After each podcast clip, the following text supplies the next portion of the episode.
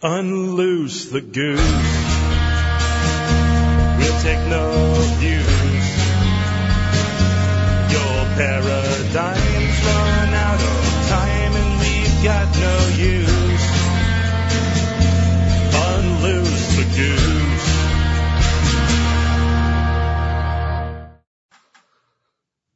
What's up, everybody? Welcome to Unloose the Goose, episode 24. Today we're going to be discussing entrepreneurship. I am Sal Mayweather. I'm joined by Nicole Sauce, John Bush, Xavier Hawk, and Jack Spirko. Uh, what's up, guys? How are you? How is everybody? What are you guys all drinking? Water. LaCroix.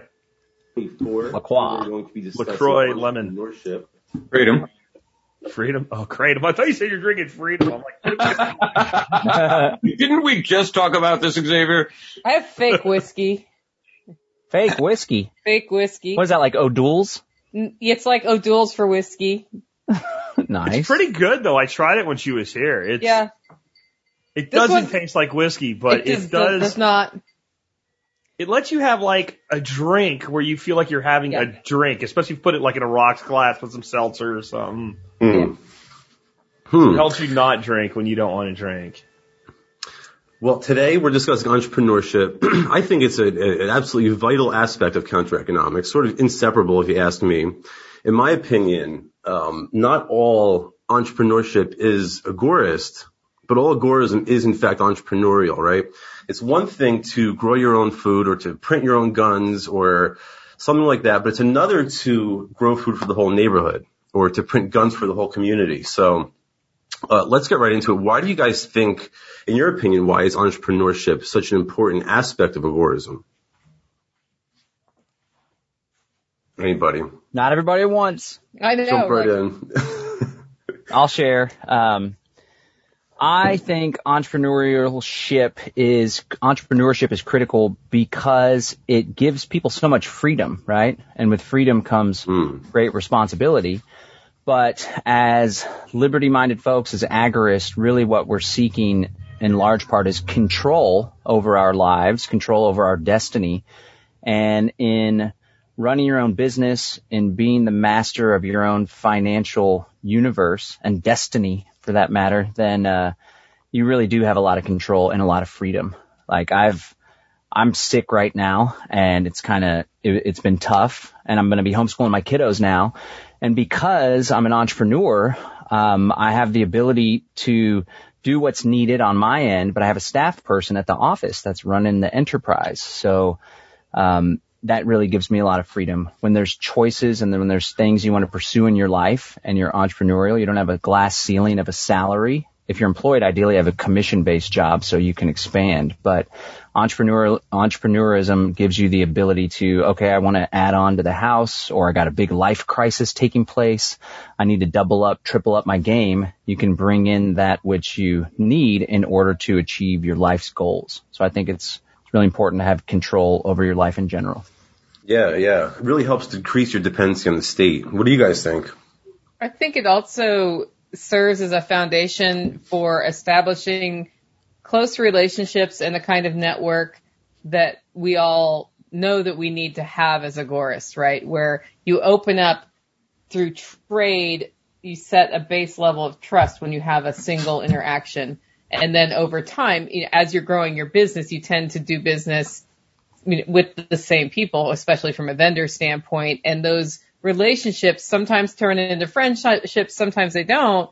But if you think about having the security of knowing how you can access things or supplies when perhaps the central supply system is down, entrepreneurs are well suited, I think, and well positioned to be able to tap sort of the the counter economic side of, of that because you have long term trust that sets the foundation. So I see it opening lots of doors for working around the barriers that are in all of our lives.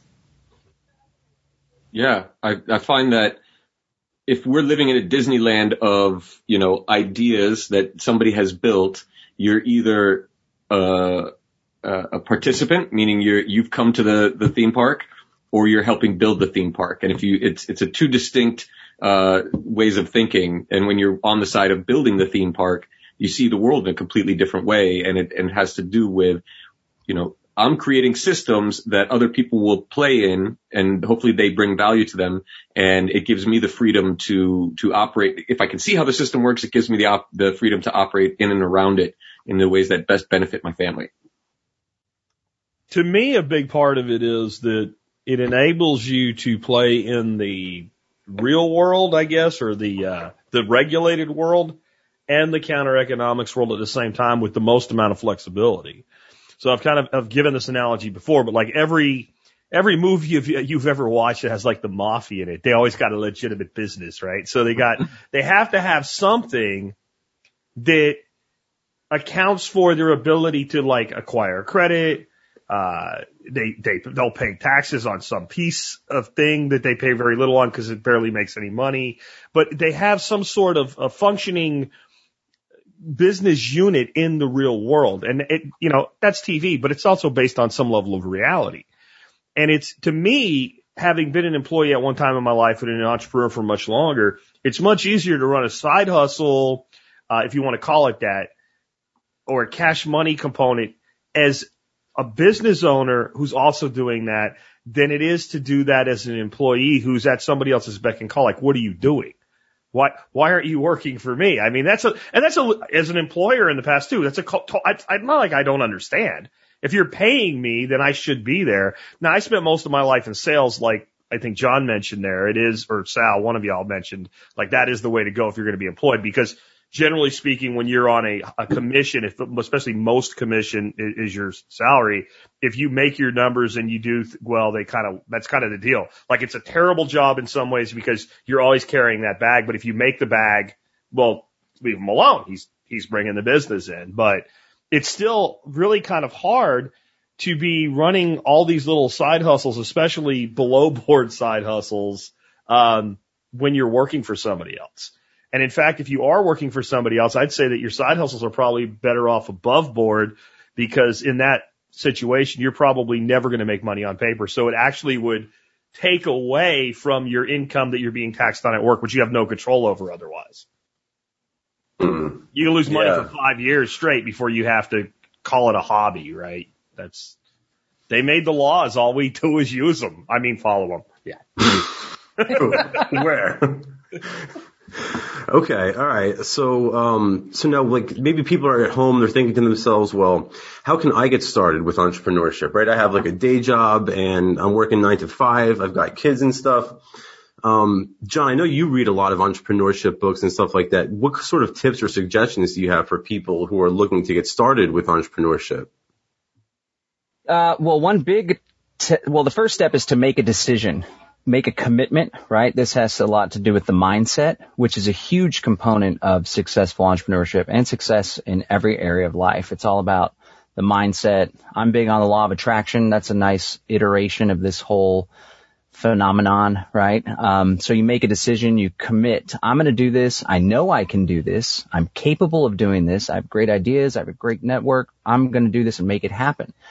Um, so that's the first step to make a decision. And then Besides that, I would encourage people not to overthink it.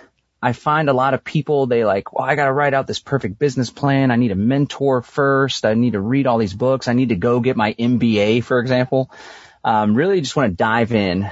And then there's a, a lot of tension between do your, what you're passionate about, which is great and ideal. But sometimes what people are passionate about, there isn't a lot of demand for and there isn't a marketplace for a lot of what people are passionate about. So I think ideally if you can find something you're passionate about to make money on, that's great. But at the end of the day, find things that people want, find areas you can add value into people's lives. And then while I said not to overthink it, I mean, don't overthink it. Go ahead and get things going. It is good to study what works, emulate people that are doing it in your space, whatever area that ends up being. Study a whole lot about marketing Cause it's said that like, if you're an entrepreneur, you're not in the business, like I'm not in the business of Kratom. I'm in the business of marketing Kratom. Or better yet, right. I'm in the business of marketing wellness and balance and a more holistic life, right? So that's just some stuff. Dive into it. Go hang out with some peeps. Don't overthink it. Make sure that you have the right product and then come up with a good strategy to get that product to market and to scale it eventually because you'll just stay plateaued and you'll get frustrated and then you won't be like the the business will be your master rather than you mean using Right. business as a means to an end. And then you got to take massive action. It can't just be. It's not just the law of attraction. It's not just a good idea or even a good product. You got to take massive action because there's the marketplace is pretty damn competitive and it's a very beautiful thing, but you can get really disillusioned and beat up. So you got to stick with it and it may be difficult at first and you may not make any money. You may fail even a couple times, but just use it all as learning experiences and just keep going. You will You'll have to fail a lot of times, probably. Mm-hmm. You will. Yeah. That's okay. I've got kind Well- of two, two ads on that one. Like when you said like a lot of times people are passionate about something, but there's not a market for it. I bet you could find one or two that would prove me wrong, Mhm. but overall, I don't agree with that. If Yeah. people are passionate about something, there's something to market in it. Like I was trying to think of something that would that would prove me wrong with that, and I was like, okay, well, breathing, right? Like unless it's, I was thinking unless it's completely free and everybody has. There are literally courses Well, on if they're- I breathing. I can teach people to breathe. I If they're not good at it. There's at least a thousand people that made freaking six figures last year with Yeah. some sort of course that taught people how to breathe and meditate. So like, Yeah. there's literally that's- nothing you, but you, but what John's dead on about is okay, so you have to figure out the monetization component of that that's actually marketable. And, and it, it's probably not going to be a good idea if it's something that 500 other people are making in a chop shop in China. Like it has to have some unique component. Sometimes that unique component is what John was talking about though. The way you market it, you can sell the same thing as everybody else, but you market it, maybe it comes with information on how to use it differently. Uh, I mean, a- any of that. But then my other thing is always start designing with the end in mind because you're talking about like mm. becoming a slave to the business. You can become a slave to business that even is a really great business. It's really, really running well and it even is doing exactly what you wanted it to do. It's just you didn't know that that's not what you really wanted. Right. So m- my past before TSP was I ran businesses with like 2,500 contractors all over the world. Well, that made lots of money, but it was, it made me angry and miserable. So mm-hmm. when I started TSP, I always wanted to keep it me. Just me. My wife does like my booking and stuff, but I mean like really like I run the business. If I need something done, I contract it, it gets done and then that person goes off and does other things.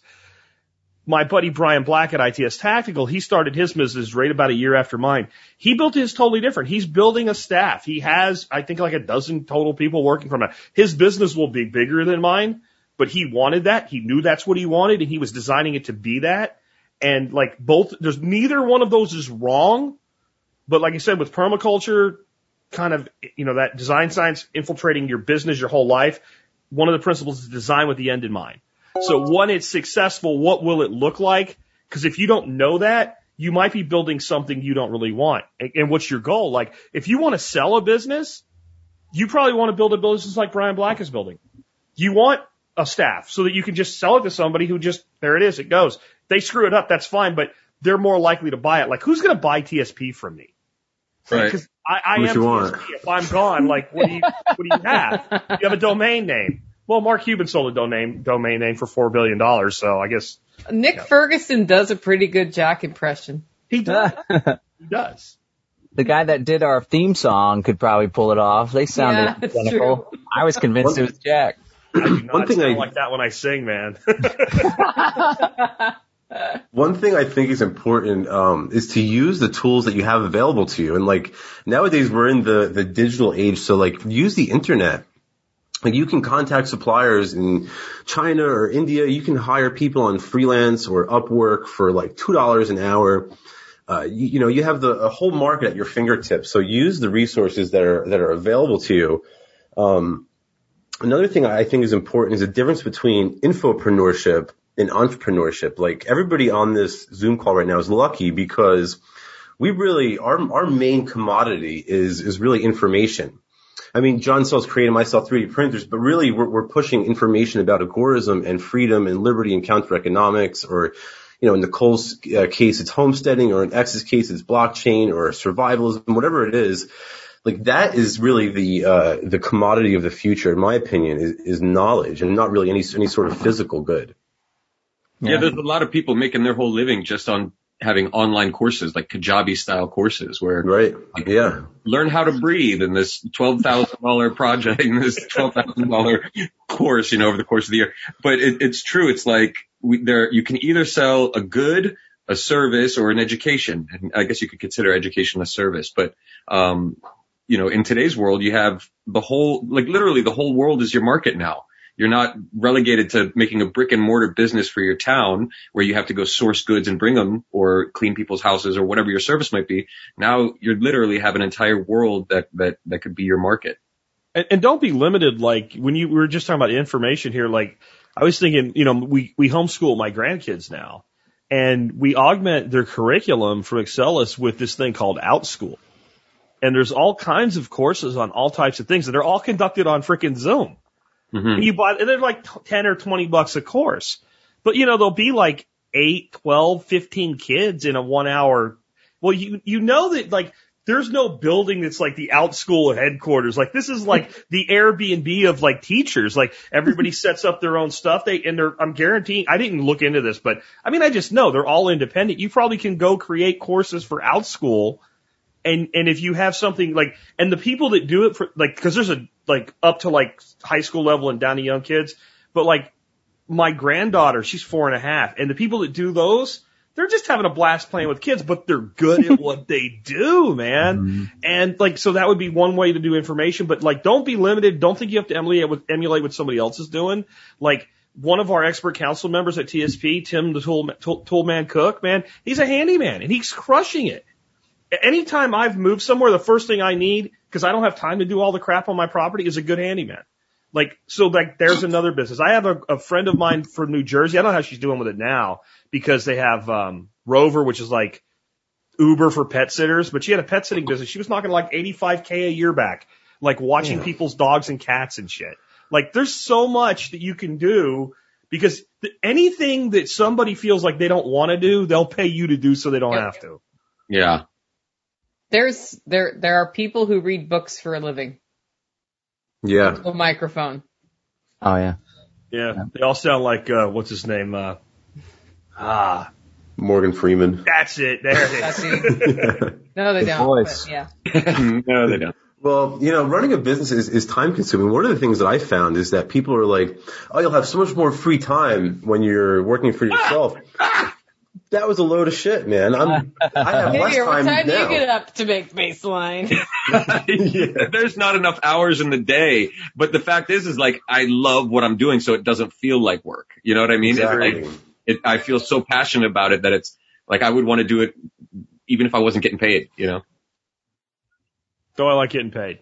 Yeah, It's a lifestyle to maintain here, guys. Well, and, and back to the point of know where you want to go with your business.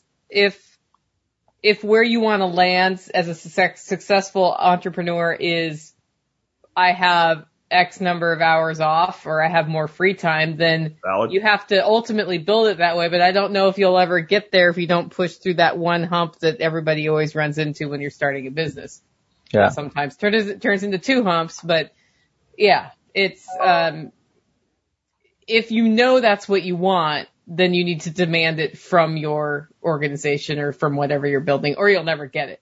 Or you, you- like you said, you design it into it. Like, Yeah.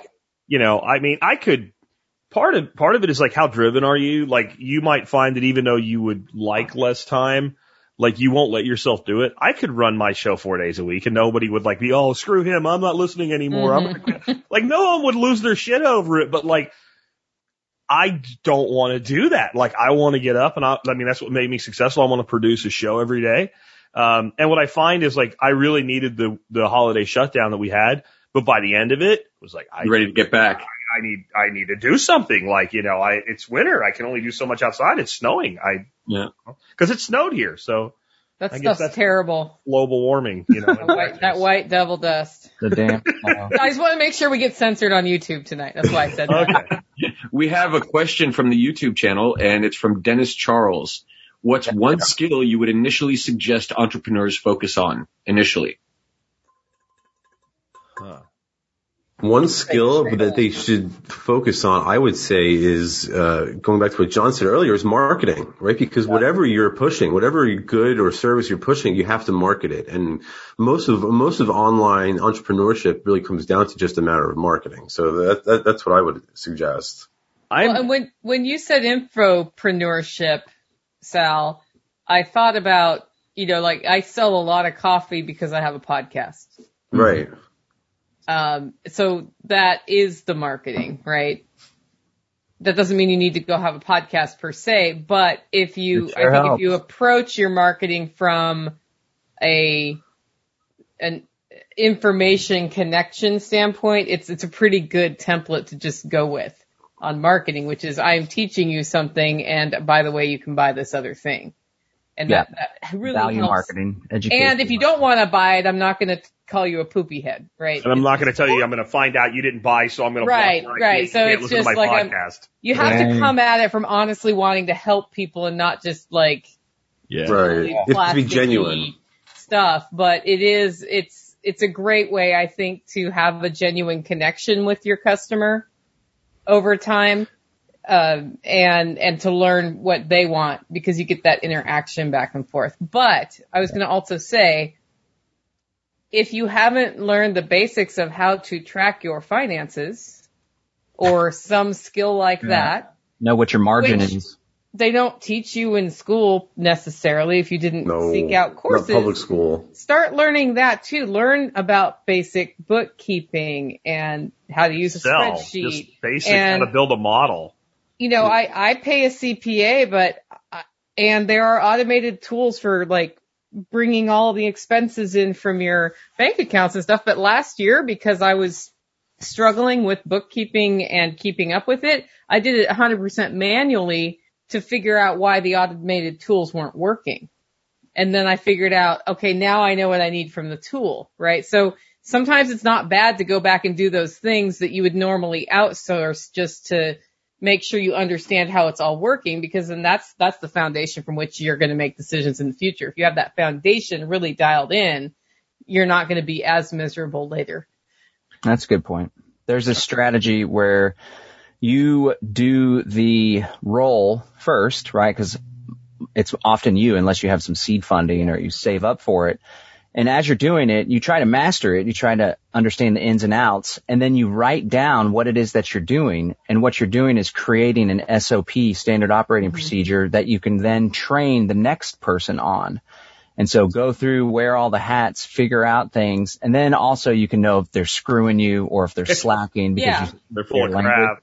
but the delegating and outsourcing is absolutely critical if you are to scale. Some people want to do the solopreneur thing, but yeah, marketing is absolutely critical and having sales skills, knowing how to talk to people, knowing how to present an offer, which is probably more marketing, but also knowing how to close the deal, which I've been really pounding on this Grant Cardone guy. He's one of the big guys that's influenced me and helped me to uh, take it to another level. Grant Cardone is the 10x stuff. He's all about the sales and the 10x and um, and closing. So you have to have those skills in place in order to to add value. And it's uh, it's challenging with the internet stuff because like I, I'm my girlfriend's selling these you know six figure tiny homes.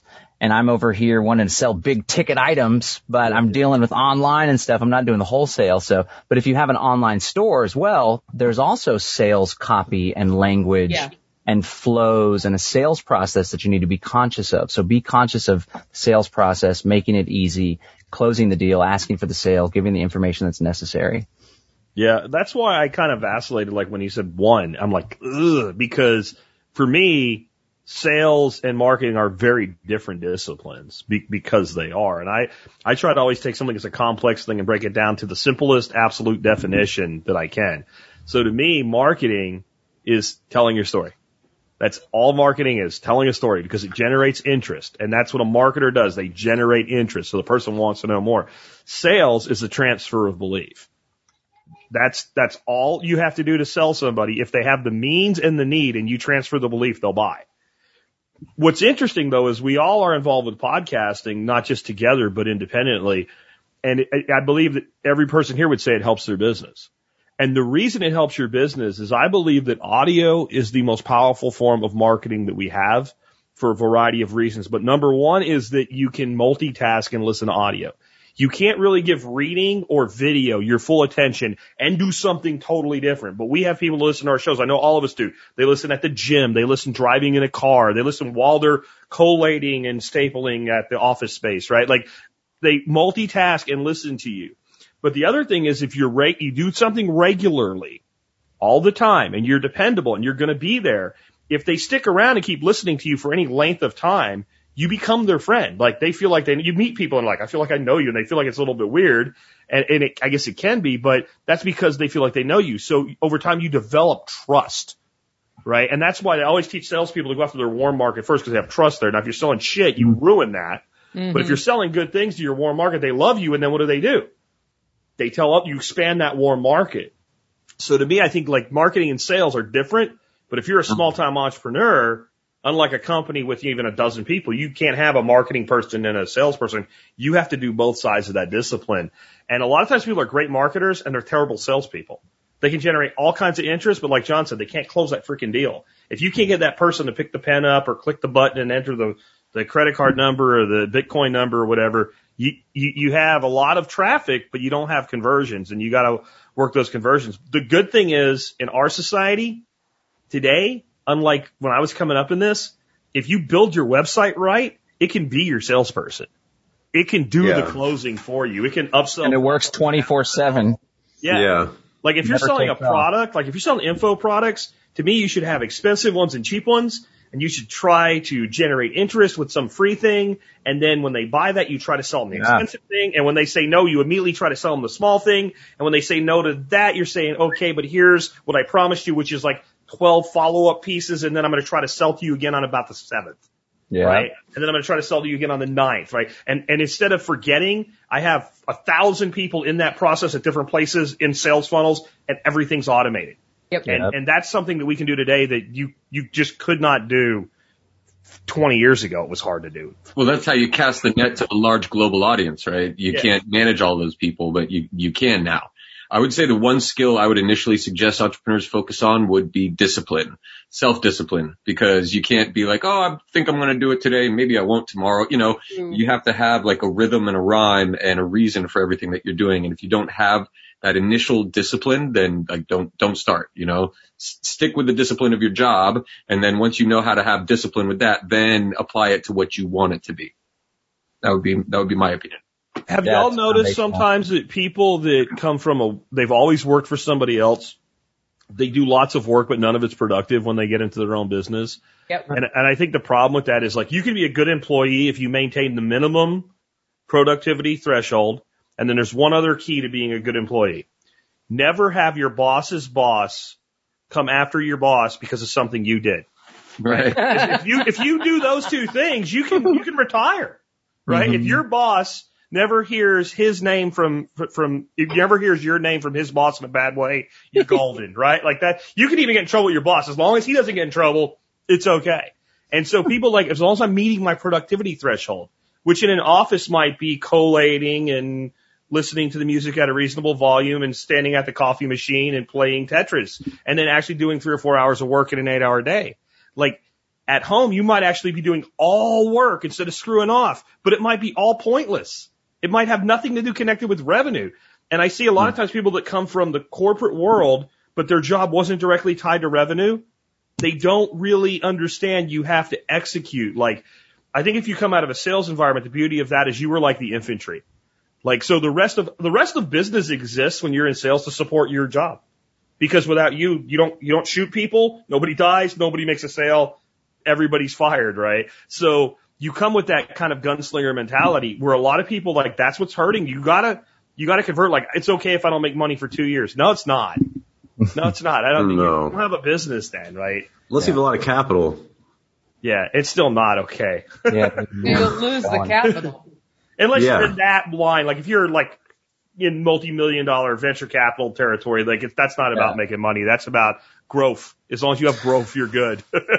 Another key, another key of all this, I think, is something that you mentioned, Jack, on my podcast yesterday, which is sort. I forget what the word you used for it was. Was like real estate arbitrage, and like you mentioned, like you can like move somewhere cheaper and you can get get, get by on less. So maybe your business isn't, um, you know, you can't sustain yourself in lower Manhattan, but maybe you are sustainable in, you know, rural Texas or something like that. So that's Or another Tennessee. key aspect.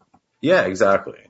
You know, that's, that's something people's done for a long time, going to other countries and, and doing geographic arbitrage, right? Right. But when you look at our country, it's so large and so diverse that you don't have to leave leave this country to practice, you know, that that geo arbitrage concept. Um, that's something I got a long time ago. I've always known it intrinsically because it's obvious. But uh, Tim Ferriss's work, like, was really heavy on that, and but it was really heavy on like, you know, going and living in Thailand or something. And it's like, you know, I don't want dysentery and I don't want to get shivved and have my ear sent home to my family. Um, I, I think I'd be better off staying here in the United States. Party pooper. I don't know if I feel that way anymore. Um, I might be safer in Thailand now. Who knows? But you, you, you can go to places in this country and you can save a ton of money, uh, just on property costs alone. Not to mention like Arkansas has like if over 35 grand, your state income tax is 7%. That's high. Texas has zero. T- Tennessee has zero. Where Sal is in Florida has zero. Johnson, in Texas with me, we have zero. That's actually why the he only- left. A- Yeah. Xavier's the only one paying freaking state income tax. No, I'm in I'm in Florida. He's in Oh, you're in Florida. Okay. I thought you were in Carolina. No, I, I, He my farm- visits there sometimes. Uh, okay. Yeah. Yeah. See, we all, we all live in states where we don't pay any state income tax now. That's why we chose them. Nice. True agorists. True story. I grew up in Florida, and when I when I got married and moved to North Carolina, I didn't pay state income tax because I didn't. I didn't know that it existed. Well I played. was like, what the fuck is this shit? I didn't pay it when I knew it existed. I grew that up in. Oregon and we didn't have sales tax and I was just like, it was hard for the first little while. I've got a buddy who goes up to Humboldt County in California. If there's a documentary on like Netflix or Amazon, it's called Murder Mountain, and they grow pot and they trim weed in the mountains in California. With AK-47. Yeah, yeah, and they make a shit ton of money. And then he goes to Ecuador and he lives the rest of his life, uh, the rest of the year in Ecuador for on the beach for next to nothing. And he's a normal white guy like like the rest of us. He's not like an Ecuadorian, so I just became a man. Thanks. Nice. Well, that's his privilege, right? That's, that's how he's able to do that. We lived entrepreneurship. in, in Acapulco for like five months. Um, and my business was running. I had outsourced the shipping and somebody, was- I paid someone to do the packaging and stuff. And that was great because every dollar, every US dollar got us like a dollar fifty or a dollar sixty worth of purchasing power. So we lived in a great big house right on the beach. And if you set yourself up as an entrepreneur and you position yourself so you can do the digital nomad thing, Yeah. then that's a lot of freedom. You have the freedom to do that. If you have a, if you're stuck to a, a pension or a, a 40 hour a week gig and you don't want to get penalties or lose your job, then it's a little bit more difficult. I will say though that since returning and sticking in the same spot for quite some time and kind of deciding to hunker down here and focus on my business and try to get some more stability instead of going all over the place, my business has been able to expand immensely. And I could do a travel thing or a digital nomad thing, but I don't think I would be able to be as, as revenue positive or as successful doing that because you really just got to hammer down. And like y'all were referencing earlier, I enjoy my job. I like helping people. I like putting out content, writing emails. I like doing the numbers and seeing how I've grown and stuff. So I want to put more time. I don't even know like if I'm not, I'm not the type of person that if I won the lottery or something, I would just go retire. You know, I'd be like, wow, what am I going to use all this money for? We can do some cool shit now. Yeah, yeah. Yeah. Yeah, and that's why you have money though, because that's how you think. Like that's I think one of the big differences between entrepreneurs and employees. And I don't mean just in class, but I mean in mindset. Because there are employees that are very entrepreneurial. Like, and if you can find one to work for you, you're freaking lucky, right? Good luck. And all you think the entire time is he's gonna leave. Yeah. No, he's gonna, like you know, like I can maybe get two years out of this guy. It's gonna be great, but he's gonna leave. give him a He's gonna raise. Go to someone that's gonna pay him what I can't afford to, or he's gonna do his own thing. Like especially like when I came up in like web marketing and stuff like that. Like you get somebody that's good at SEO, and you're like. I got six months to use this person because they're gonna freaking like figure out that they can do this shit on their own and they're gonna leave. Um, now on the like going to other countries, if I didn't have such strong family roots, it would be very tempting to set up residency in Costa Rica they have a really kind of quick on ramp down there where if you capitalize a quarter million dollars, now unlike a lot of places where you have to buy your citizenship, you just basically capitalize it and that means you deposit it in a Costa Rican bank in your name. That's all you got to do. And then you can borrow against it to buy a house for your mortgage. So it's not actually gone. And if you do that for two years, you get full residency there. And just by doing that, I could put about sixty to seventy thousand dollars a year back in my pocket from taxes I wouldn't pay. Because under a half a million dollars, there's no income tax in Costa Rica. Nice. They don't have it. It's not a thing. Like so. Was, what's Cool. that? no, I was just, I was going to suggest people, people, uh, get their money out of the bank in order to start a business and put your money into cryptocurrency and let it accumulate so you have enough capital to This make is the other initial money. I already did that, so now I have other money, right? like, well, you, if you got, you're gonna have to go buy a house anyway, right? So basically, you you like I would sell my house, take most of the capital from there, capitalize it into the bank, and then use it to buy the house. Well, you already have a, you already have a successful business. I'm talking about somebody like just starting out. You No, know? don't do that. We're talking about like what do you do to hide your money once you get successful, right? Right. Because You, like you sink it on I a don't boat. hide any money. You know, all I'm going to say is if Edward Snowden had done this, or not Snowden, what's his name? Assange. If Assange did that in Yeah. Costa Rica, the only thing they'll extradite you for there is murder. So Uh-huh. he'd be on the beach right now instead of in prison if he went to Costa Rica instead of England. And Paul Yeah. McCartney. So well, you know, there has been discussion in my household and neighborhood about if stuff really gets bad, which country are we going to? So If stuff gets bad. I'm going to Wait a Republic second. of Texas. That's my country. I might have to as well. Maybe I should buy Yeah. some land down there. Yeah, join us. I'm moving 45 minutes east or just further away from Austin, but I'm hunkering down here. I think shit is bad. It's nuts. It's crazy. It is. Wow. And it's only like, we've been saying how crazy it is since we started the podcast, right? We yeah, and then you're like, no, now it's really oh, crazy. now this week it's even crazier. Wow. we Wow. sounded Another year or paranoid last week. Now we don't sound so paranoid anymore. Oh my god. Another 18 months into the central banking collapse is going to be really interesting. Oh goodness. Yeah, that's, I mean, I guess if you have a salary, right? A lot of times you get a salary and there's like a contract and you have mm-hmm. evaluations, but sometimes they are, you know, six months, two years, whatever. If your salary's capped and inflation starts just flying, like this guy Saylor, the Michael Saylor guy, one of these big hedge fund guys that are throwing in tons and tons of money. Um, I think that's what Mi- Michael name? Yeah. Yeah. is really a good evangelist, but he was saying Micro like, strategy. the M2 money supply is being expanded by 15% every year moving forward. And it's like out of this world. So if you have a salary and inflation's happening, then it's going to be hard to keep up. If you're an entrepreneur and inflation's happening, as long as you're growing value and, and scaling, then at least you're not going to have as much of your wealth etched You're able away. to maintain a little bit better, right? It's also And you're stacking crypto, of course, and you're receiving Of course, crypto yeah.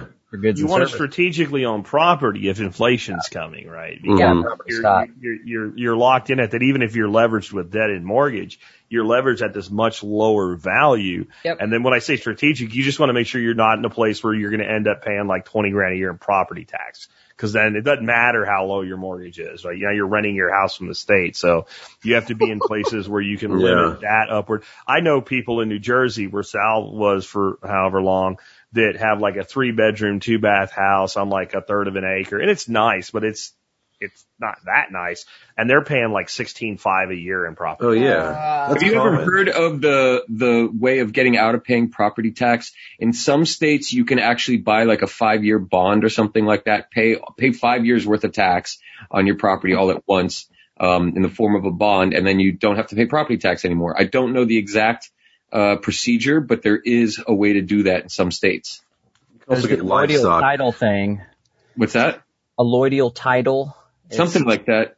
there's all those sorts of a lot of this stuff is in that whole sovereign citizen universe vein mm-hmm. where mm-hmm. even if there are some merits there and some other way of interpreting the law the de jure law the real law Yeah. not the de facto corporate UCC stuff oftentimes the judges are like we don't buy into that stuff Yeah, We're I worry about that stuff anyway. with our, our buddy Curtis sometimes. Like, like I, you can tell me there's two different laws, but I know the one they're going to freaking use when I'm standing. in front Yeah, of yeah. cops And follow it ain't that one. Yeah. Man. But you have All heard right. of that. You have heard of that, and you think it's one of those like uh one of those other laws.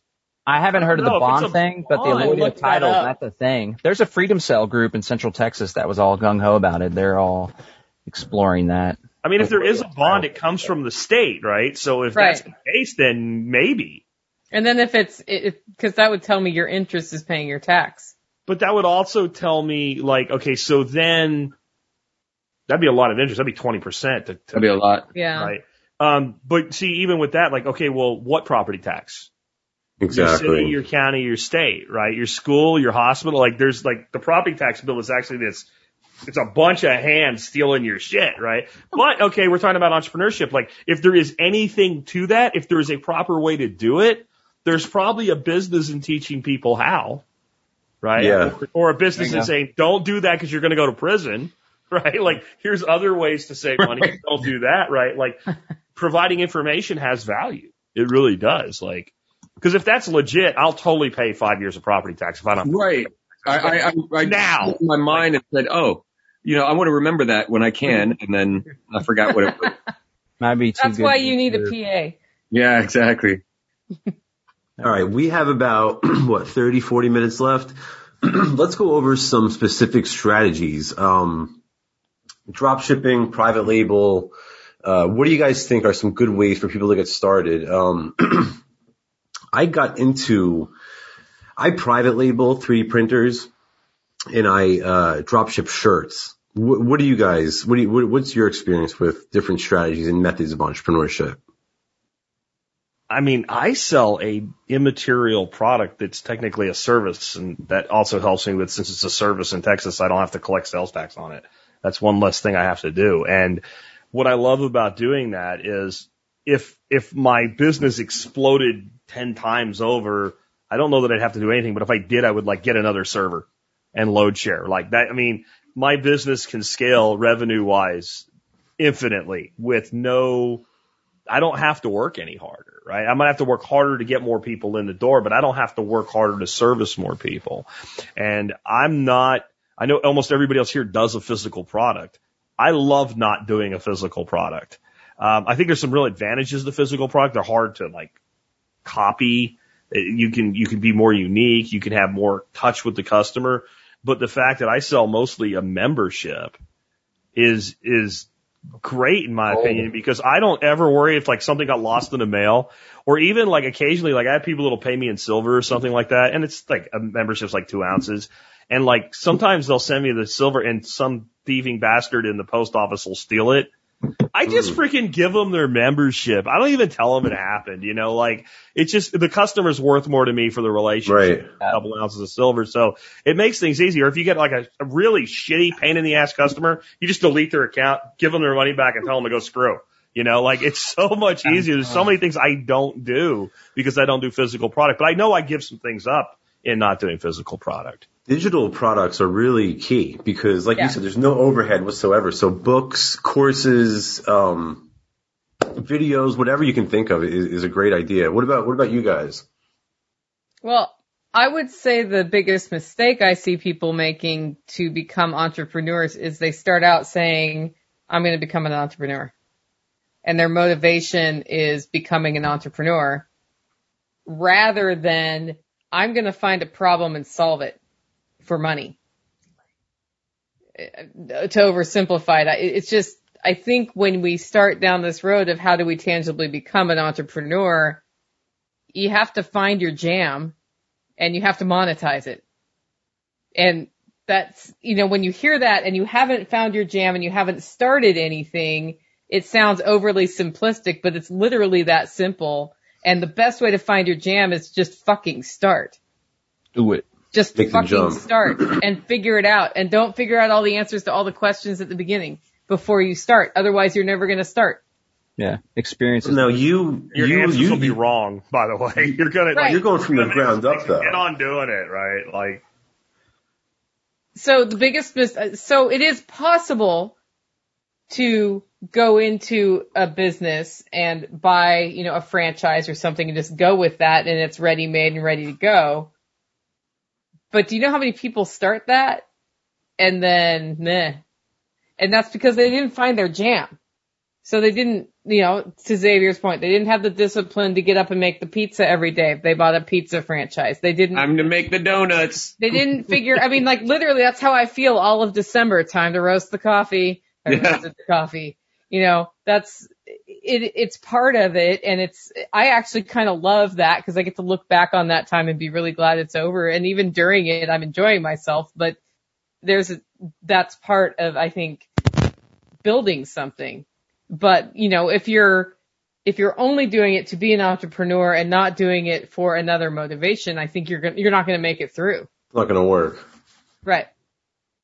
Like if you're doing John it because X. you're panicked because our economy is falling apart, it's that's the wrong reason. Yeah, That you may have be to something that helps you get started faster, but yeah. Right. you have to be full of, of of optimism to be an entrepreneur. Yeah. You can't be an entrepreneur out of fear. I mean, I guess some people sort of succeed because they're, they have no choice. They're kind of thrown into it. Like I lost my job, so I started staining fences or something. Like that'll happen. But honestly, if you want to, if you want to grow a business, if you want to grow a brand, you have to be enthusiastic. You have to be overly optimistic. And like, it's, it's very similar to the sales world. And one of my old sales mentors one time sat me down with a beer when I was really young and he said, you know, the thing about sales, Jack, is that you get really, really excited over itty bitty piddly little shit. And then you get really depressed over itty bitty piddly little shit. And the mastery will come when you learn how to harness the excitement, even though it's piddly little shit, but you learn how to not be depressed over the pity, piddly little shit that went the wrong way. And you just from it. let that go, you learn from it and you move on, you know. He was a pretty good dude and, and, and that's like of all the things that he told me, one of them that really stuck. Yeah, mindset's everything. Jack remembers everything. He's got so many little tidbits of wisdom stored away in that little brain there of his, that big brain of his, I should say. It's a big head. I He gotta does do kind of have a something. big head. I gotta do something with the space. Yeah, man. It's I got something that um something that was a huge eureka for me and really helped me take my business to another level and kind of to tie it back to your question Sal whether someone's selling a good or a service or a digital good or their strategy is drop shipping or whatever right we've already really emphasized marketing but one of the big strategies that really stuck for me um, I learned from Russell Brunson and Jack kind of referenced this earlier, like starting with a lower cost item and then working them up as there's trust with upsells and stuff. But it's this concept of a value ladder. And so imagine a staircase or a ladder and your client, I like to call them clients instead of customers. Customers transactional client is like a relationship based on adding value to one another. And so you start with something that's very low cost, low barrier to entry because there's low trust. And there's an expression like when you first go on a date, you don't try to invite the woman right to bed, right? Unless it's the high school days and the college days. I'm just kidding. but, uh, you, uh, you try to build that trust. I don't know, maybe a hug, maybe a kiss at the end of the meal, whatever. And so you start with something low cost like a free report or a free ounce of kratom or a free trial to the membership program, right? Or uh, a free small amount of coffee that you could send someone.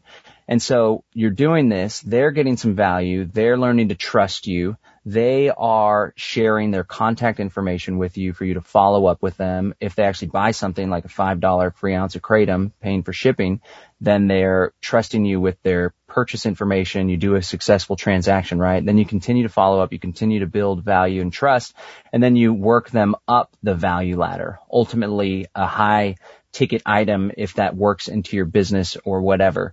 So like Jack works people up to the membership. They're like, oh wow, this is great. I'm getting a lot of value from this. Maybe I'll try one of these workshops, which is a higher ticket value, bigger commitment, coming out to the Right. property, spending a weekend there, you know? And so I think that's something that can be implied in everyone's business. Um, a lot of people, if you're new on the scene, you don't have reviews, they may not buy the $80 product or even the $25 product. But if you start, even if you deliver on a free report, which costs nothing, and you get their contact information and you follow, follow up, you delivered on the report, you delivered on the value, then you can continue that relationship. So always try to think about what can, what kind of, it's called a, what's it called? Well, it's called bait, which is kind of like a sale, really strong salesy way. but it's called a lead magnet. So you throw out a lead magnet, people give you their contact information, then you work your way up through trust. That's something, the free ounce, that really helped catapult my business because all of a sudden people are like, Kratom, I don't know, it's kind of weird. Uh, I don't want to spend $20 or a 100 bucks on a half kilo or whatever, but I will try it for free. What do I have to lose? And it just dramatically expands the client base. And they like it and they buy more and then they buy more for their friends and next thing you know they're a regular returning customer. Yeah, or they get on a continuity program. This Right. guy, Russell Brunson, that's where I learned all these strategies from. He has dot com secrets, expert secrets, secrets, and traffic secrets. Russell Brunson is like the marketing whiz guru. If anybody's struggling with marketing, just do what he does. And as long as you have a Yeah. good product, you'll, you'll, you'll be successful with it. I want to get into resource. Go ahead, Jack. Sorry. I was just going to say, like, when you're formulating all these strategies, it's important to understand the motivation of your buyer. And so you can, like, break down things that seem really complex and seem like there's a thousand answers to two or three. Like, when we say what kind of, you know, why do people buy products? They either buy products because they need them or they want them. That's it, right? We're all in the business of selling to the want. You mm-hmm. have to be multi-billion level company to sell specifically to a need. You, you might sell food, but you're gonna, or you might sell coffee. Like, so people go to the store because they need food, they buy coffee, but they're not buying Nicole's coffee, right? They're not buying $18 a pound coffee. They're buying Folgers. They're, she's selling to a want because people want something that was custom roasted with a story behind it. So we know we're selling to a want. Then once you do that, people buy because something is profitable to them, and that doesn't necessarily mean money, but they get a gain from it. They buy it because it's educational, or they buy it because it's life altering.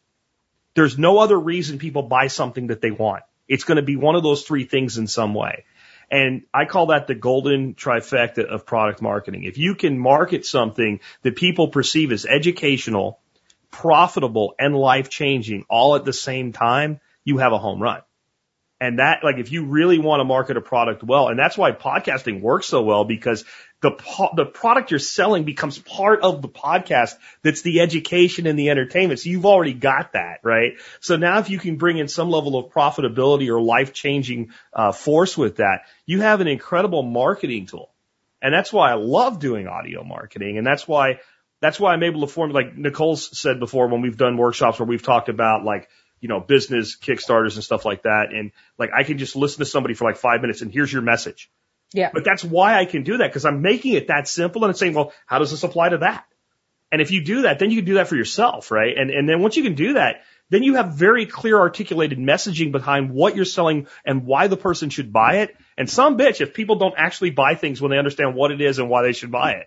And I know like people go to school for five years and no one ever freaking tells them that. And like in an MBA course for marketing and sales, they never learn th- those two minutes that I just gave you right there. And it drives me freaking nuts because it is that simple, but everybody wants to make shit complicated so they can justify initials after their name or some shit like that. Well, that's like that's the key. That's what's so great about Agorism. What were the three things you just listed there?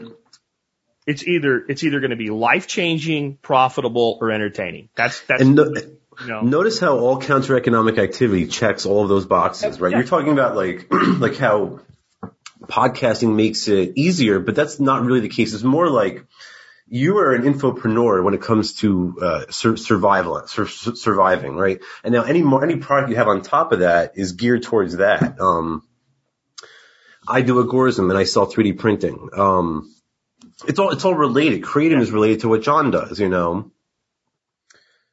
All right, we have some uh, a bunch of questions from YouTube actually. What is the best print-on-demand shirt company? I use Printful, guys, uh, for at solidworst.com. We're expanding into agorathreads.com. Uh, it's just this is the one that I use because I think it's the highest quality products. Anybody else have any input on that or? What did you Yeah, say? that I have- I need, so, I need to do that, honestly. Printful. Print full? That's what that's what did the, the Spirko 2020 stuff. Okay. Yeah, you can use you can use Printify or Teespring, but in my experience, Printful it's a little bit more expensive, but it has higher quality shirts. It's like Yeah. you're gonna you're gonna wash it once and it's not gonna lose uh, its its its size and shape, you know. So That's I, uh, I used gallery.com, G-A-L-L-O-R-E-E dot com. oh, okay. those guys are owned by the Communist Party in China, CCP. Really? Yeah, dude. I saw an article on Dude Breitbart. a commie. That's I- it. He's getting his I'm just back. kidding. Tommy, Never- I'm just messing with you. I thought so. I I'm was like, be using Printful next week. I'm messing with you.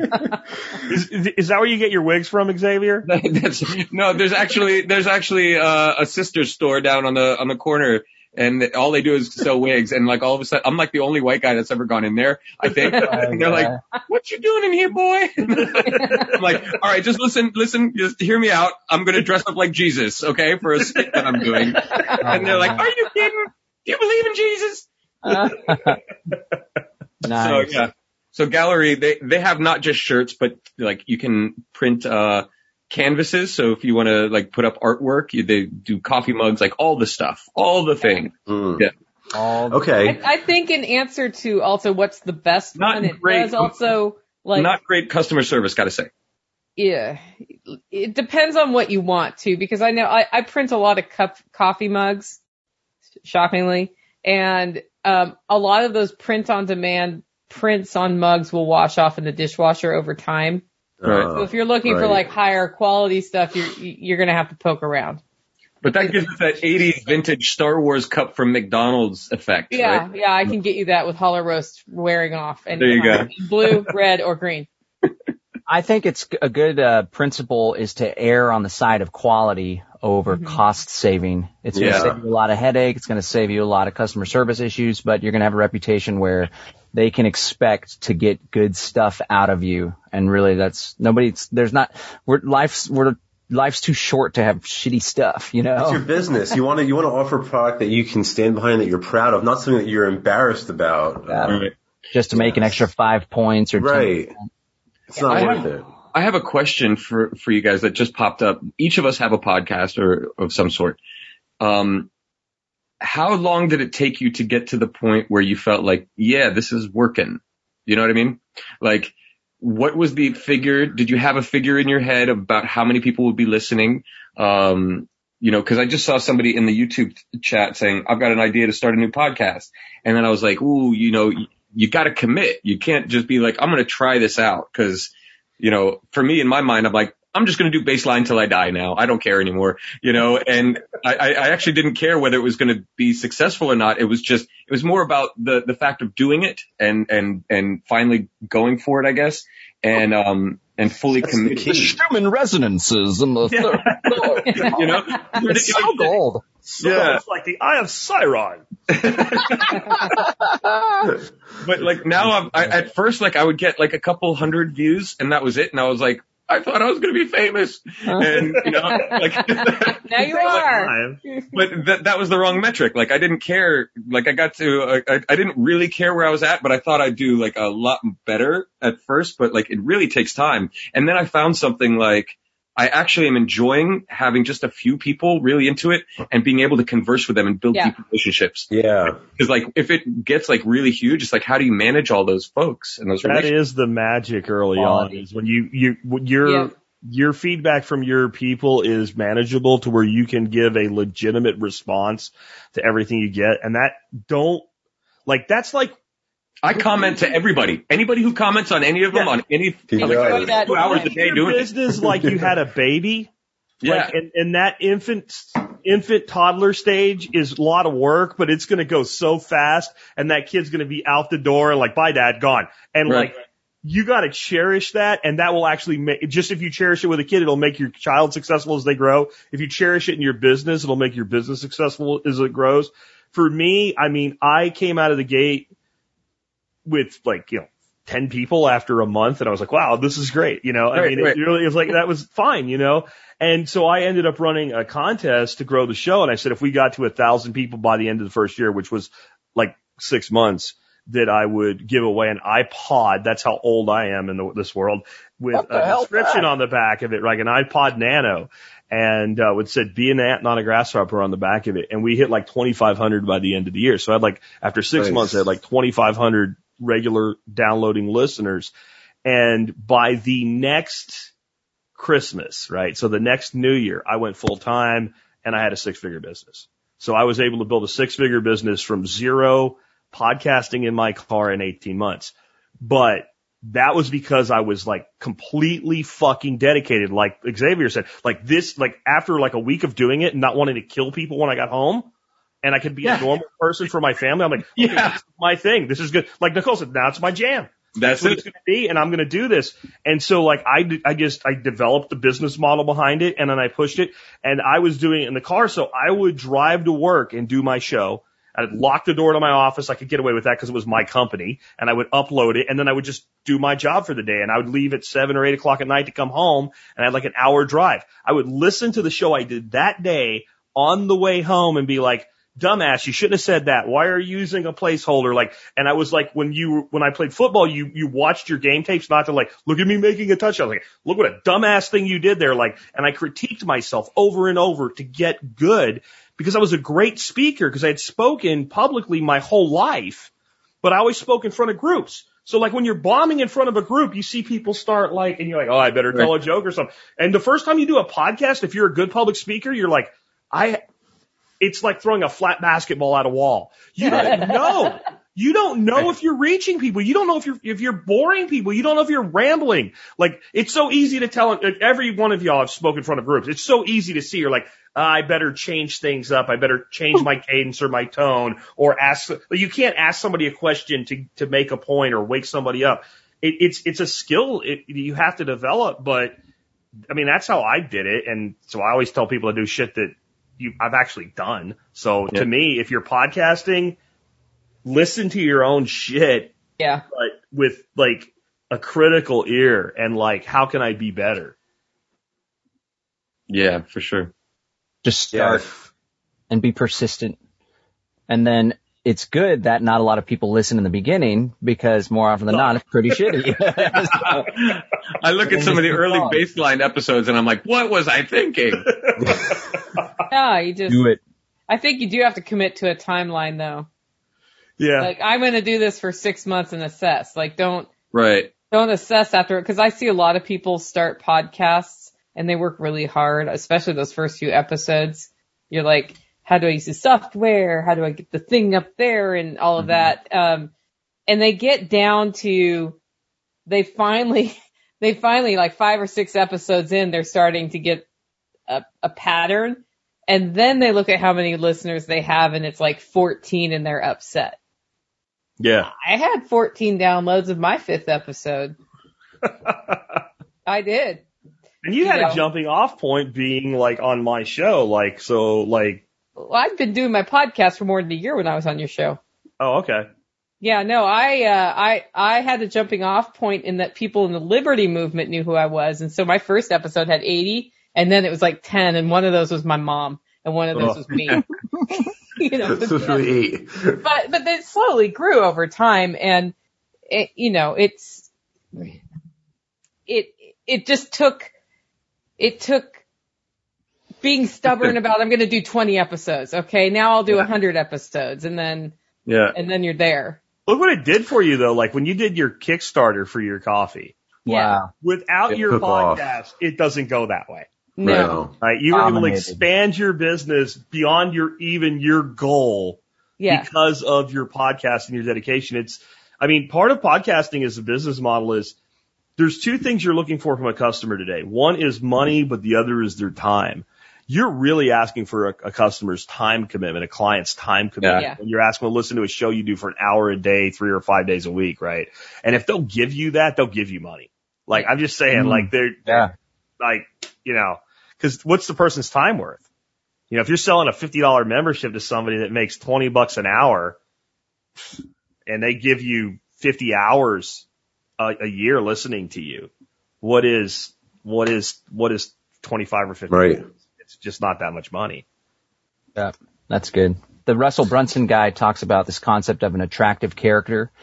And so it's like the attractive character that's on the video sales letter on your free offer or your free report. It's you speak from the voice of the attractive character telling personal stories that people can relate to in your email marketing follow-ups and being able to do a podcast really creates an environment where there actually is a relationship and there's a lot Yeah. of trust and familiarity.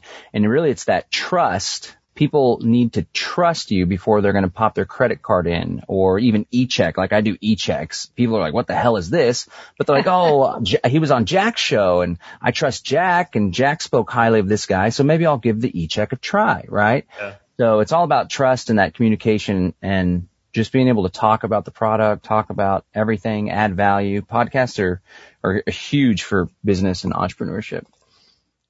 Did exactly. Well, Yeah. and with that trust comes great responsibility too, because Yeah. the things we say on our podcasts get taken very seriously. yeah. And so, you know, I, I do think about that before I, I spout. I had a, you know, I think Jack and I were kind of in the same place on Monday about big tech.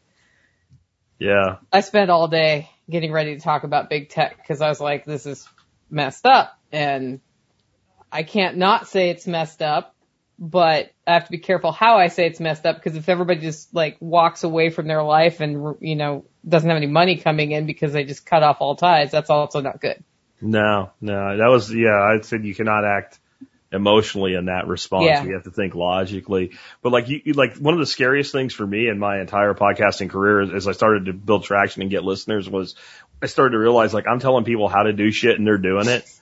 right? Like if you're doing a show that's like why why Nancy Pelosi sucks or something, like there's no real consequence in somebody Right. listening to you and saying, I agree with you, right? But when you're like, well, this is how you like invest your money or this I lost my finger because of Jack Right, Smith. yeah. you know, and you I gotta be that careful telling generator. too, man, because that multitasking thing. You said the finger thing. I had a guy wrote me. He said he almost, he didn't, but he almost cut his fucking finger off Yep. with a circular saw because I said some kind of joke about something like. Uh, I don't remember what it was. A meatless burger. I said it was like having sex with a rubber woman or something like that. and that Oh, one I had like that dude wrote me, and another guy said he had to pull his car over because of the way I said it. He was laughing so hard he was going to have a freaking wreck. Yeah. Like, you know. Yeah, I get those. Like, I, It really is. you know, I, I, I spit my coffee out of my nose, stuff like that. When you said this or that, like, you know, mine's more entertainment. There's, there is some like educational value to it, like some awareness and things that are going on. But it's really, I'm just casting a big net for Firon and like yeah. I want people who are witty, who are clever, who are paying to the paying attention to the news, and who will be willing to try new things and want to see the future. Because I like the whole setup was like I'm from the future, and here we go. Um, and so it, it was really just like an entertainment thing, and I'm and I'm looking up, you know, what my because I, do podcasts. I actually put it on iTunes and Spotify. But like maybe 20 episodes, maybe 20 downloads. I mean, Yeah. you know, okay. Whereas, because the video is like pretty compelling. So, um, It's so Yeah. gold. It's so gold. I It's so love rare. it, Xavier. I really do. Yeah, Like, oh, I knew it would take off Kelly- when I saw it, right? I'm like, Kelly this McEnany. Yeah. yeah. Wow. Well, this Yeah. whole with with you guys really kicked it off. I don't know if you know this, but like years ago, Jack, when you first started, uh, like when we did our first interview, um, and I had just moved to our farm and we were doing the homesteading and search and rescue. I started a podcast, but it was like, you know, uh, just talking about whatever, and I maybe did like 60 episodes or something like that, and it really never That's went. lot. Anywhere. That's a decent run. It was, yeah. And, and I just talked about different topics, spirituality, contemporary stuff or whatever. Um, but I didn't have anything really to sell. You know what I mean? Um, so now like as, as, as things are moving forward, it's like there's something, you know, and it's not even a sales. It's, it's really just like come and party with me in Firon in the future. You know? Yeah. Part of the reason that, Go ahead. go ahead, Jack.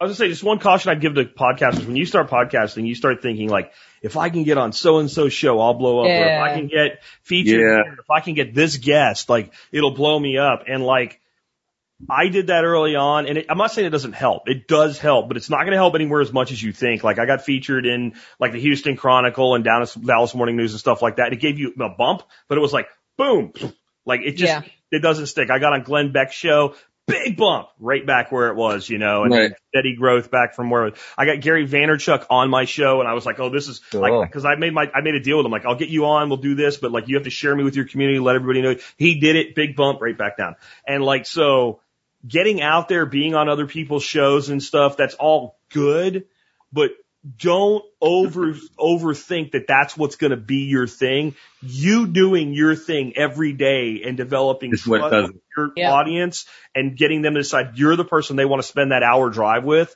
That's what actually builds a show, and that's something I learned. You know, you you do it over and it, this one's going to do it. This one, no.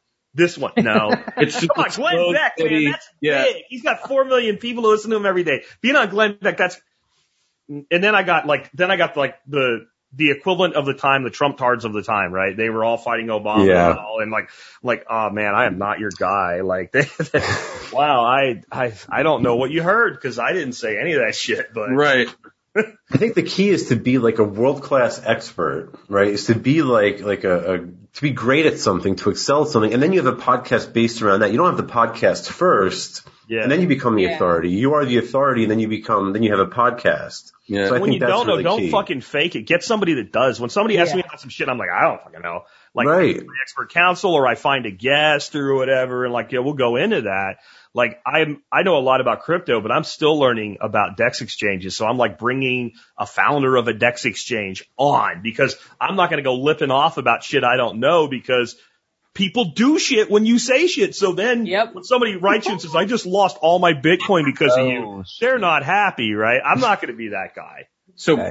Pippinized asks, what is the suggested minimum frequency for a podcast? I don't know what your guys' minimum frequency is. Jack, I know you're every weekday. That's why I do baseline every weekday. Yeah, I I would say minimum weekly. That's why like that's why there's a Goose podcast, even though we all have other things weekly, like because they're not going to be there. If you want to build a full time thing, though, man, it's five days a week.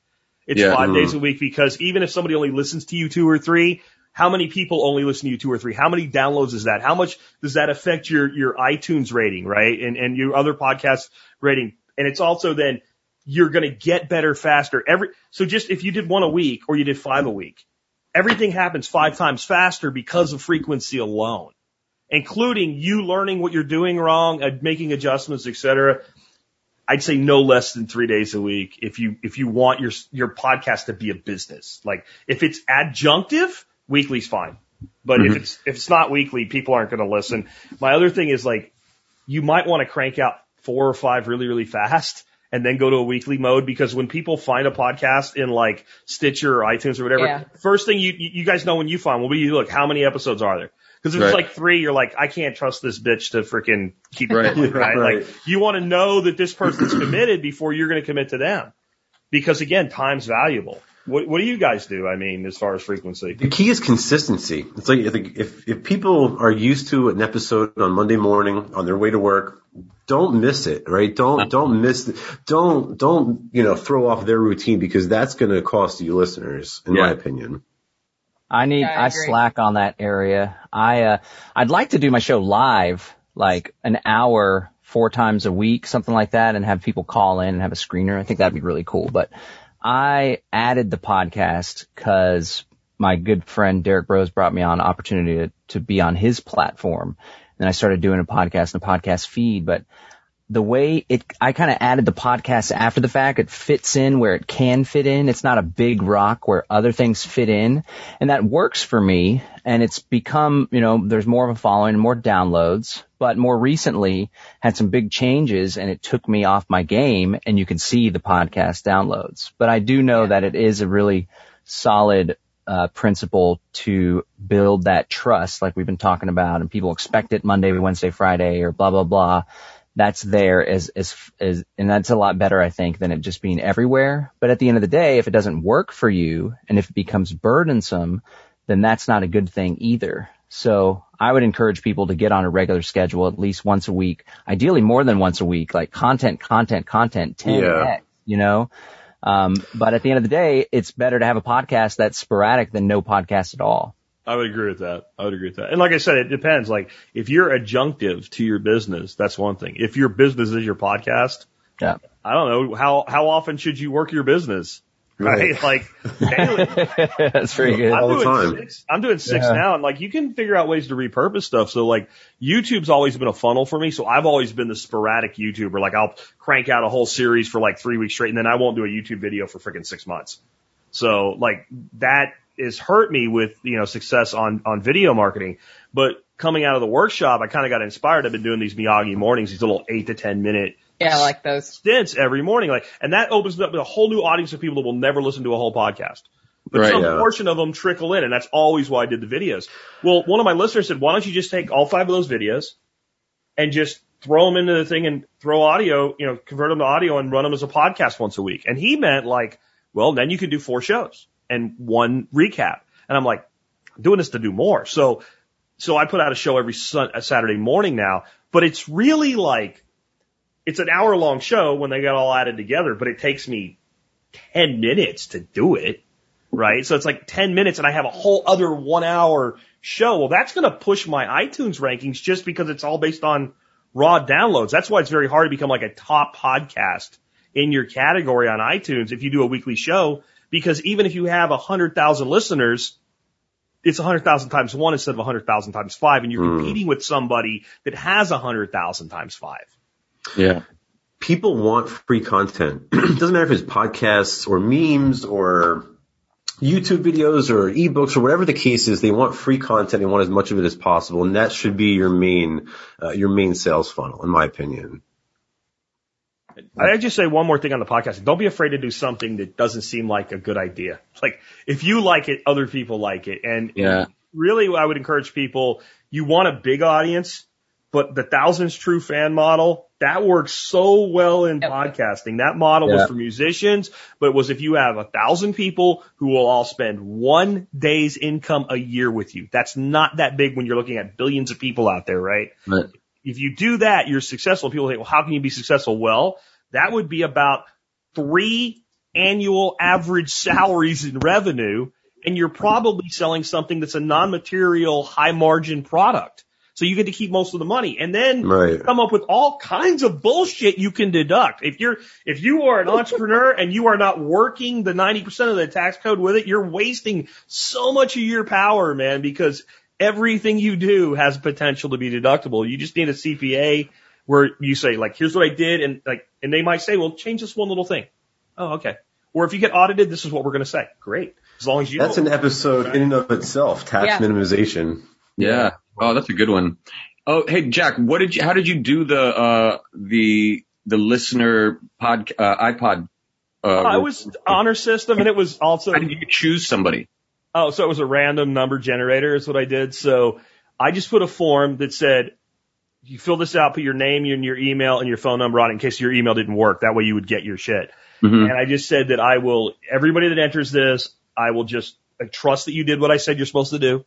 And if we hit the number at the end of the year, I'll draw, I'll just go to a random number generator online, say one in, you know, 800 or whatever. Oh, gotcha. That's cool. Yeah. Got the number, and then that person in the spreadsheet got it. But what I did, it was kind of ne- nefarious, man. Like it was like you agree to tell at least 10 people about the survival podcast. And I knew that most people would be like, yeah, I'll do it. And then they would feel obligated and they would do something, but they wouldn't go, Hey, Bill, you should go listen to this guy, right? What they would do is they would go on their blog. They would go on forums. They would go on social media and they would tell people that way. Yeah. And they would say the survival podcast when they link to it and some bitch, you know, like Even better. first Yeah. page of Google's like Jack Spirko, Jack Spirko, Jack Spirko for survival podcast. Like, Yeah, yeah. The whole freaking Nice. thing for 10 years was that way. And I completely owned the space and it was all from that. So that was, you know, an iPod Nano back then was like 180 bucks. That was like well spent 180 bucks. Yeah. That's marketing, right? It also gave everybody that was part of it ownership. Like I meet people still today. That was 2008. I meet people today, dude. I was listening when you did that, and I entered. I actually met the guy like seven years into it that had it with him at a trade show, Wow. carrying it around, and he was like an Cool. art, he was like a friggin' uh, antique by that point. He was still Yeah. excited that he had it. Like Put that on the barter so blanket. Magic. Oh yeah, that would be a great barter blanket. Wow. You know, I'll tell That's you guys, like, you guys that get into podcasting that are listening to us, that first couple years, like, pour your heart into it because there's magic. Like, I can't do the magic that I did back then. Right. Better now. I have a bigger audience. I make more money, but I will, ne- if again, you raised a child, man, you will never have that chance again. You, You're Mhm. holding the fingers and you're getting them the walkies and all that. Yeah. Never ever have that magic again. Okay. All right. We are sort of running out of time. um, do we have one time for one more quick little topic real quick? Um, I think we would be sort of remiss to have a show on counter economics and not discuss counter economic entrepreneurship.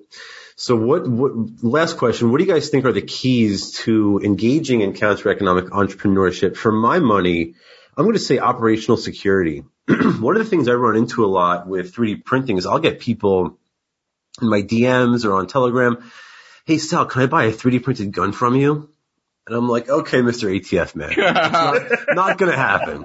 Good try. Come back tomorrow with your FBI pals and give it another shot. so practice operational security, whatever you're doing. What do you guys think? I was going to say trust, right? Which is Yeah. kind of the same thing. Same like, thing. you know, like the 3D printed gun. So how far do you want the water to go from your squirt gun, right? Like, like, I'm not doing this, right? Like counter economics needs to be you sell to people you know, right? I mean, that, that's, and you don't market that the way that you market your main business, you know, or you can even do it openly, but maybe you don't tell people what you're doing, right? Like when somebody pays you cash, they know what you're doing. No one, but no one cares. I was like, hey, sticking it to the man. That's fine. Like, you got to be smart about what you're doing because counter economics is not necessarily you're selling something you're not supposed to sell. Sometimes it's you're selling something that you're not, you know, reporting, you know. Eh, So Right. You got to have trust when you're in that relationship because like my dad did a lot of that. He ran a tire shop and he probably reported the gas. Right. He sold used, used tires. I don't think he ever Man. reported a sale of a tire in, in 15 years. But he had an employee that kind of got sideways with him and was threatened he was going to go tell the IRS and turn him in. Ooh. Ah. Like, you know, and he, he learned, that guy learned that you could disappear in a Jacksonville swamp somewhere. So he didn't that. But like, like you got to be careful what you're doing and who knows what you're doing is all I'm Oh, saying. yeah. Yeah. I'd John X. it's all about uh, who you know and having a network large enough to be able to sustain the counter economic experience. And then a big thing I think for a lot of people would be just to take that leap and to do it. One of the things that we come across in a lot of our freedom cell meeting and and organizing is a lot of people are fearful to get involved. And I always point out like we're not doing anything illegal. I mean, event, sometimes I call for a great tax, you know, protest, everyone to opt out, you know, together in mass. Um, that would be illegal down the road, you know, but now we're just meeting and people are going to the gun range together and growing food Yeah. together. So, but at the end of the day, you know, w- the tyranny that we're facing and this whole technocracy and this new crazy COVID fourth industrial revolution tyranny, sometimes you got to put a little skin in the game and be willing to take a little bit of risk in order to get a lot of freedom. So I guess that, that's what I would say. Have a really strong network that can, that has a lot of people in it, ideally that you trust, right? Or have these little circles of trust or some sort of vouching network. Um, and then at the end of the day, don't not do anything. Don't allow yourself to have inaction because you're afraid. Because the guy, if, if, if one thing that we learned from this whole Capitol siege, although I think it was a let it happen kind of deal, like kind of a psyop false flag. But one thing that we learned is like the government, especially the federal government, they have their freaking hands full right now, man. They're not going to come after you for selling a little pot here and there or whatever the heck your little gray market or black market operation is. Just do it. Yeah. But don't Not be naive, I should say. least. Don't get The high federal on your own supply, man. There you go.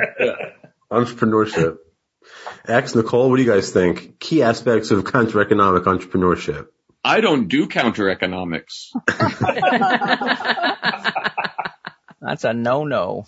That's a no-no. I, I don't have anything to add that has not been covered, so I won't waste time. I, Okay.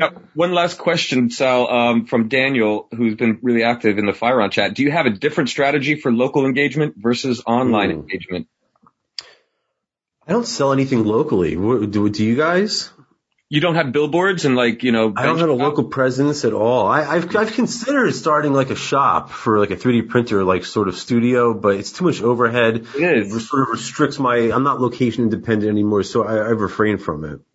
I don't do a lot of local business, but I mean, I do some things like yeah, I, I sell plants and stuff like that for cash to neighbors, but it's only because I'm making it for myself and I'll throw it on next door and I got a hundred of these for ten dollars Yeah. per, per ten and you know, you make a hundred bucks in five minutes. Like I, I, I, and that would be an example of that's a counter economics thing that's completely open. Like no one's going to come to my house because I was selling sweet potato slips. Right. Yeah, you know, and Yeah, I'm not, yeah. I'm not going to get an IRS audit letter. Maybe I will now that I said that, Yeah. right? For You like, owe us 15 you know, you made a hundred bucks last year. You didn't report for sweet potato slips, right? So like, I mean, it's like I do all my small stuff. I guess other than people come here for my workshops, you know, and those are those are big. If you just run the numbers on $500 a head, there's, there's a lot of revenue there. So that's local business, but it's all online and then it becomes local. I, I don't know that really that fits that question. I think uh, having done so, my business is also not local, but I've done local businesses.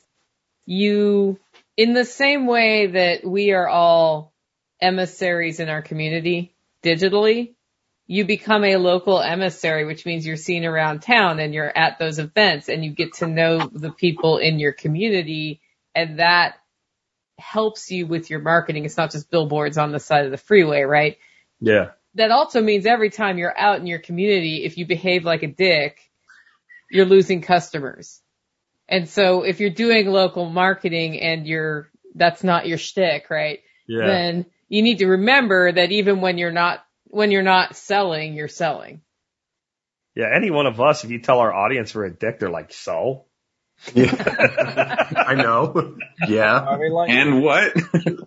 yeah. I would say think twice if someone's thinking about opening a brick and mortar because we're in the age of the lockdown. So you better make sure you can Yeah, that's Yeah. add an essential component to the business and you could make it work, right? Like sell some kind of medicine or something. I don't know. But, um, I used to run a brick and mortar, uh, bookstore. We mainly sold health products. It was really freaking difficult. But I remember when we, I paid some of my friends that were also homeless guys. They would hang out at the store, but I paid them to plaster these flyers encouraging college students to kick the Adderall and try Kratom instead. That blew our shit up all, just Really? all over campus and stuff. It was great. So there's Yeah. still a, a place for the old school way of doing things. Like I do direct mail marketing. If you're one of my Kratom clients and you don't order from me for like a month and a half, you're going to get a postcard that's like, Hey man, what's going on? but, uh, I don't neglect the, the old school stuff, but at the same time, it's pretty clear where the trend is going. And of course, the great reset is furthering that. Oh, don't you have a great reset event coming up, John Boy? Yeah, quite the plug there. What a segue. Good But uh, uh, for the listeners there, if you haven't heard yet, I don't know if y'all promoted it on the last episode or if you didn't, if you missed the last, last episode, but on the 25th, January 25th to the 29th, we're hosting, brought to you by the Freedom Cell Network. We're calling it the Greater Reset Activation. And it's the people's response, or at least our people's response to the Great Reset, which is the World Economic Forum's marketing plan to create New World Order 2.0, surveillance society, remake capitalism into like some eco-fascism, Agenda 21 stuff, all bad things. Well, rather than just focusing on that or freaking out or writing articles about that or complaining about that the next day on social media, we want to present the world with solutions to that so we can move away from the centralization and move towards decentralization. So we don't have cap and trade carbon tax in order to deal with the environment. We have permaculture and, and localized communities. So every single person on the program today will be presenting. Jack Spirko is going to talk about aquaculture. He's going to talk about our day all about environment and food production. Uh, Hawk's going to participate in a panel on apps and technologies for community governance Ooh. and uh, Sal's going to be on an agorism panel. Nicole's going to participate on a panel about uh, freedom cells and community building. So we got Dr. Mercola. We got this huge name, uh, Dr. cool. Vandana Shiva. Yeah, he's great. She's like global against GMO foods. She's a really big deal as well. We got Rosa Yeah. Koire. she is. She's a deal. Yeah, she's she's big time. So it's going to be Monday through Friday, the 25th to the 29th, 6 to 9 or 6 to 9:30 on some nights Central Time. It's going to be virtual, although there is like a an actual thing going down on in Zihuatanejo, Mexico. It's like 30 bucks. We're to fly down to Mexico. Derek's hosting that. And then we're encouraging people to do watch parties in their area so we can get some FaceTime. So we don't buy into the great reset by doing only virtual because that's where they want things to go. We want, we're really encouraging people to meet in person. We'll be doing some stuff here in Austin. So, uh, yeah, check that out at thegreaterreset.org, thegreaterreset.org. It's coming up in a couple weeks. Say what now? Eh? That's that's awesome. That you know that's that's from um, Shawshank Redemption. That's where they went to freedom after they got out of prison. All the memories. Oh, nice. Pretty Oh, simple. yeah. Well, that works. Let's go. Screw it. No. Yeah, Yeah. we should all go present from there. Yeah, that'd be great. John, that's the that's the 25th to the 29th from 6 to 9 p.m. Correct? Yeah, I hope you got it on your calendar, Sal. I do. I'm just making sure for the listeners. Six to nine CST. Six to nine CST. You definitely don't want to miss it. Hopefully everyone's going to leave with all sorts of solutions and super inspired and And, and just gonna- Xavier, remember that's Central Standard yeah, Cool. that always screws me Eastern up. time zone. fireon.com. All right, guys. Does anybody have anything to add? We want to uh, tell everybody where they can find our stuff before we, we sign off for the night. Sure. LiveFreeNow.show is my podcast. LiveFreeNow.show. Just started carrying Delta 8 THC gummies, vapes, Ooh. and flour. They're superb, especially the gummies. Feel really nice. Not as hardcore and anxiety inducing as the other kind of THC. MyBraveBotanicals.com for that. Just throwing that out there. But you can sell that shit in, in Texas? Yeah. Yeah, it's federally legal. It's a loophole because the Delta 8 THC cannabinoids are extracted from a hemp plant, which is any cannabis plant that has less than 0.3% Delta 9 THC. So I can sell it to 39 states. There's 11 states, most of which legalized weed. And now it's illegal to ship it to them because you have to be licensed in their state and stuff, right? Yeah. Of course. That's so most states, 39 states. I'll, I'll DM you after the show. I'll now we're talking. I'll I hook you up. endorse. I endorse that product. It's it's, it's a good product. Uh, I'm Jack Spirko. You can find me at the survivalpodcast.com. Nicole Sauce, livingfreeintennessee.com and Holler Roast Coffee, hollerroast.com. Xavier Hawk at Xavier Hawk on all of the social networks except for Twitter. Fireon.com. Yeah, fireon.com. The choice is yours. Yes. I am Sal Mayweather, SallyGorse.com, and pick up a 3D printer from 3D Printer Go Burr, B-R-R-R dot com. Thank you guys for listening to Unloose the Goose. Make sure you to hit that subscribe notification so you can get uh, notified whenever we go live and uh, subscribe to everybody's podcast on the panel. Thank you guys for watching. Honk. Unloose the goose. We'll take no pair of